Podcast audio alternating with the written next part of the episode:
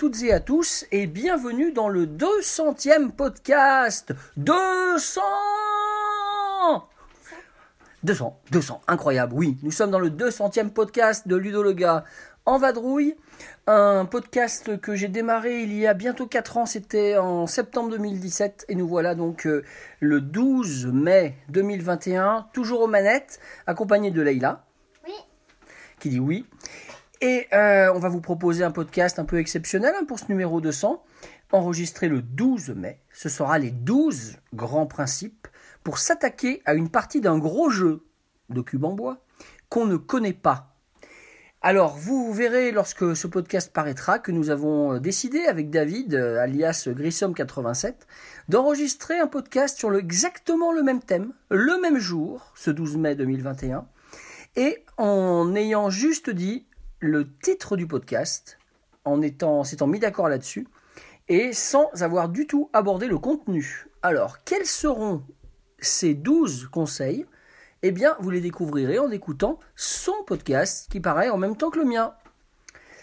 Alors, pour ces 12 grands principes de, donc, euh, de jeu, hein, quand on débute sur un gros jeu qu'on ne connaît pas, et particulièrement si on est un joueur peu aguerri, eh bien, on va essayer de, de vous dire comment, euh, comment s'y prendre pour réussir à tous les coups. Enfin, à tous les coups. Peut-être. En tout cas, des conseils qui ne seront pas perdus, qui vont permettre justement de démarrer comme il faut euh, une partie dite délicate, certainement. Sur un gros jeu de gestion, alors je vais vous dire par exemple euh, Tapestry, euh, je pourrais vous dire The Colonist, sur lequel on est en train de jouer d'ailleurs, euh, la partie en 4 âges, Orléans, euh, Caverna, voilà, on est sur ce genre de jeu.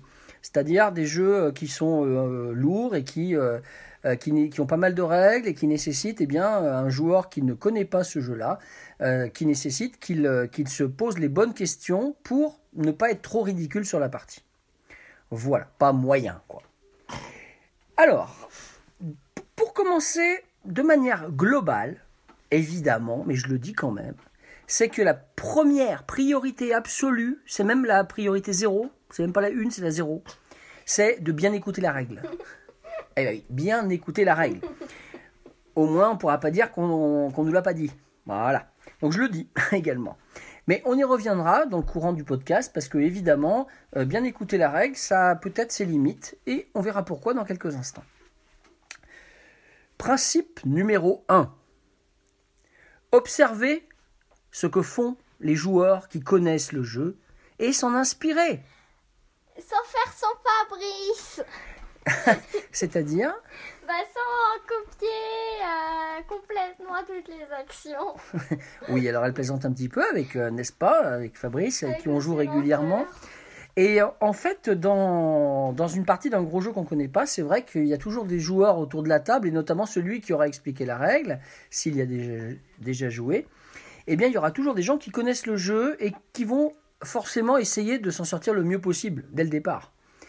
Et donc, ils vont euh, faire certaines actions. C'est tout à fait judicieux de se dire Ah, il fait ça, ça doit être utile. Donc, si vous ne connaissez pas ce jeu, inspirez-vous des autres. Il n'y a pas de mal à ça. C'était le principe numéro 1. Principe numéro 2. Thésauriser les ressources et surtout, toujours avoir des thunes. Effectivement, dans tous les jeux de gestion, on a besoin de manipuler des ressources qu'on va convertir euh, de bois pour faire une planche, euh, etc., etc., des choses comme ça, par exemple. Ou alors, on va avoir gagné de l'argent qu'on va pouvoir redépenser plus tard pour acheter un bâtiment euh, de plus grande taille et plus puissant. Donc, effectivement, c'est jamais malvenu d'avoir beaucoup de ressources en stock. Donc, si vous savez pas trop quoi faire à votre tour, bah, essayez de récupérer des ressources, et puis certainement vous vous en servirez à un moment donné.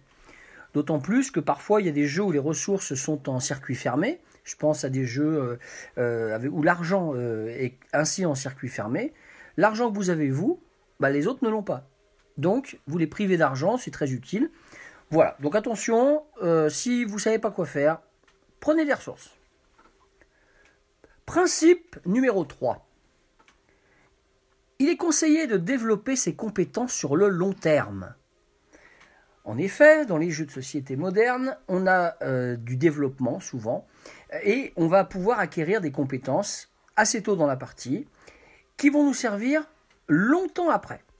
Donc euh, ces compétences, ça pourrait par exemple être euh, être capable de se déplacer de deux cases plus tard dans la partie, ça peut nous servir d'avoir cette capacité-là.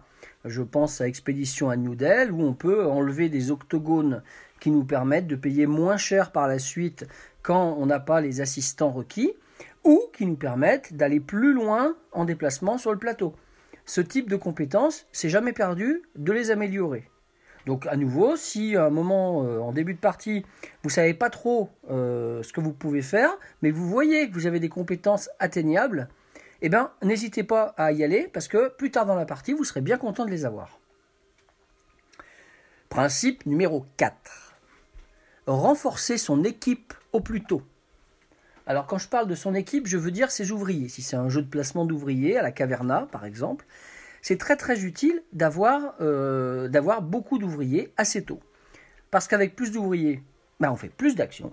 Et avec plus d'actions, on va plus vite et on fait plus de choses par la suite. Je pense au jeu Airship City, par exemple, hein, sorti récemment chez Funforge, où euh, vous allez pouvoir acquérir un nouveau dirigeable. Mais là, c'est difficile. C'est pas une action facile à réaliser, ça coûte cher, c'est long, mais ça vaut le coup d'investir. Parce que plus tard, eh ben, avec un ouvrier de plus, vous allez faire deux nouvelles actions. Et vous, ça va donc vous permettre de multiplier euh, vos gains, même s'il y a eu un investissement lourd au départ. On a exactement la même chose euh, dans Caverna, et c'est encore plus criant, avec les ouvriers, de, les, nains en fait, que vous allez pouvoir euh, récupérer par la suite en faisant des naissances. Lorsque vous faites ça, vous allez effectivement pouvoir euh, disposer de plus d'actions par la suite, et donc c'est automatiquement un bien pour la suite de la partie. Voilà, donc ça c'était les quatre premiers principes, et ces quatre premiers principes, vous l'aurez compris, c'est ceux qui sont les plus utiles en début de partie. Nous allons passer ensuite aux quatre principes suivants, qui sont des principes, on va dire, de milieu de partie. Et là, n'hésite pas à intervenir hein, si tu veux dire des choses. Le principe numéro 5.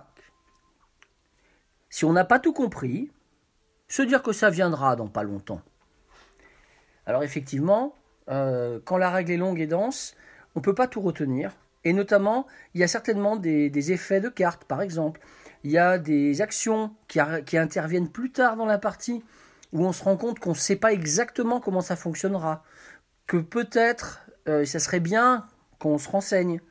Mais globalement, il vaut peut-être mieux pas trop euh, se manifester à ce moment-là pour pas ralentir le rythme de la partie parce qu'il n'y a rien de plus désagréable quand même, il faut le dire, lorsque vous-même vous connaissez le jeu et que sans arrêt il y a des questions, des questions, des questions de règles sur des, actions qui interviendront beaucoup plus tard. Donc il faut quand même accepter de ne pas tout comprendre tout de suite pour la première partie. C'est ce qu'on appellerait peut-être une partie d'apprentissage pour sa première partie d'un gros jeu. Mais ce n'est pas très grave euh, de le prendre comme ça, quoi, tout simplement. Principe numéro 6. Il faut savoir se concentrer sur soi-même avant d'aller taquiner les intérêts des autres. Mais bien entendu, par exemple avec du draft, il faut quand même avoir un œil sur son voisin qui vous passe les cartes et surtout sur le voisin suivant à qui vous allez passer les vôtres. Effectivement, euh, dans un gros jeu euh, où, les règles sont, assez touffues, on va dire, eh bien c'est quand même nécessaire de se focaliser sur soi-même. Euh, on pourrait avoir envie d'aller taquiner quelqu'un, euh, sur un jeu de conquête par exemple, d'aller euh, lui chipper une place que vous savez qu'il veut à tout, prix, à tout prix prendre, ou bien dans un jeu de placement d'ouvriers à la caverna, vous vous, dites Ah tiens, il a envie de planter, ah bah je vais aller prendre la plantation avant lui. Il faut toujours se demander si c'est vraiment si pertinent que ça. Certes, vous allez le gêner, c'est sûr, mais lui, il connaît le jeu, pas vous. En faisant ça, vous risquez de vous euh, sabrer tout seul, hein, de vous mettre des bâtons dans les roues tout seul. Il faut quand même se focaliser sur soi-même lors de sa première partie et essayer de ne de, pas aller euh, taquiner sans raison quelqu'un. Prenez le temps de découvrir le jeu, d'aller plus loin, et vous verrez que probablement vous ferez un meilleur score pour vous-même. Vous serez peut-être moyen au final. comme, Monsieur Lenteur. voilà. Mais c'est pas grave. L'important, c'est de, de- d'apprendre le jeu. Principe numéro 7. Ne pas ricaner de sa potentielle avance. Savoir rester humble. Et surtout si les autres ne semblent pas inquiets. Effectivement, dans un gros jeu euh, que vous ne connaissez pas, vous débutez, et puis vous avez l'impression de réaliser des coups superbes. C'est possible, cette sensation un peu d'euphorie.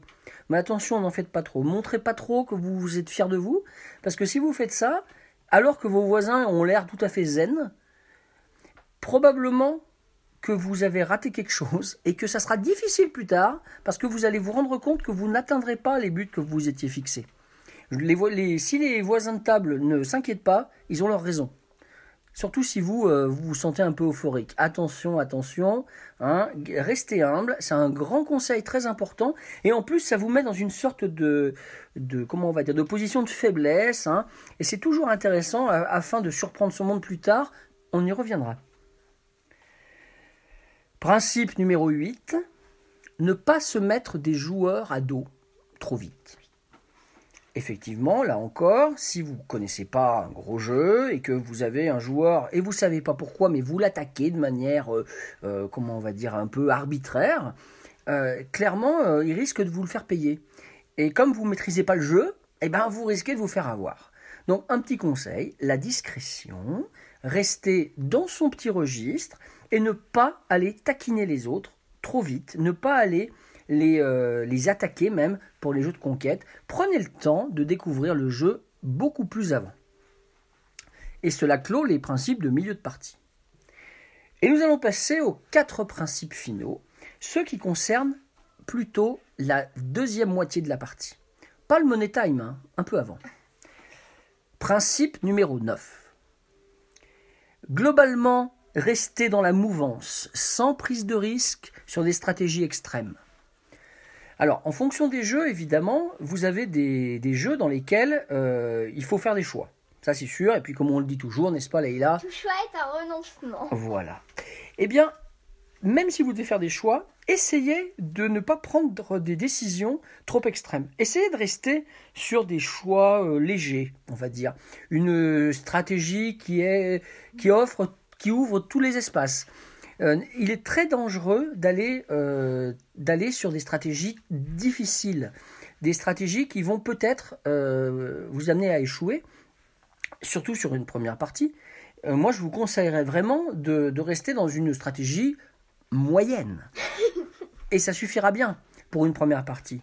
Les stratégies extrêmes, laissez-les aux experts ou à vous-même pour la deuxième partie. Mais pour la première partie, avancez tranquillement tout au long de la partie, euh, naviguez à vue un petit peu, hein, et menez votre barque ainsi, euh, sans prendre trop de risques. C'est la meilleure solution.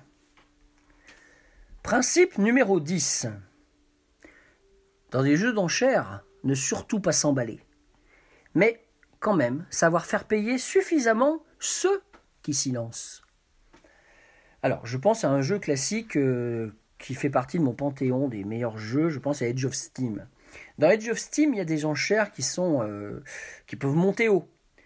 Et ça m'arrive de voir des joueurs qui s'emballent sur les enchères alors que bah, ils n'auraient pas intérêt à le faire parce que c'est pas dans leur intérêt encore une fois que d'autre part c'est peut-être leur première partie ou leur deuxième partie et que s'emballer sur les enchères c'est à double tranchant. C'est-à-dire que vous risquez de vous faire avoir vous-même, mais en plus indirectement de favoriser les joueurs qui ne se lancent pas dans les enchères. Et donc du coup, c'est pas une bonne idée quand on connaît pas le jeu ou peu euh, de se lancer à fond dans les enchères. Mais à l'inverse, il faut pas non plus euh, être effacé. Il faut aussi conserver quand même euh, une certaine faculté d'analyse et de se rendre compte que un joueur qui, qui a vraiment besoin de quelque chose, il va être prêt à payer la chose en question, un peu cher. Donc tant qu'à faire, il faut essayer de le faire monter si vous en avez l'occasion.